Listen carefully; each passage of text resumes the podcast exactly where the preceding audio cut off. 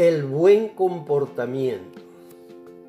Siempre se considera que la comunicación es algo muy importante, que es la base de la relación y que sirve para desarrollar cualquier negocio.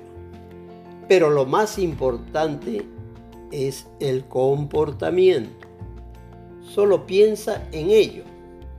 Con el tiempo verás a quién has encontrado en realidad en tu vida. De tus sentimientos dependerá cuánto podrás llegar a conocer a una persona. Y de tu comportamiento dependerá cuánto tiempo podrás permanecer en el corazón de ellas. Mantén los buenos modales. Eso conducirá a los resultados que deseas. Hare Krishna.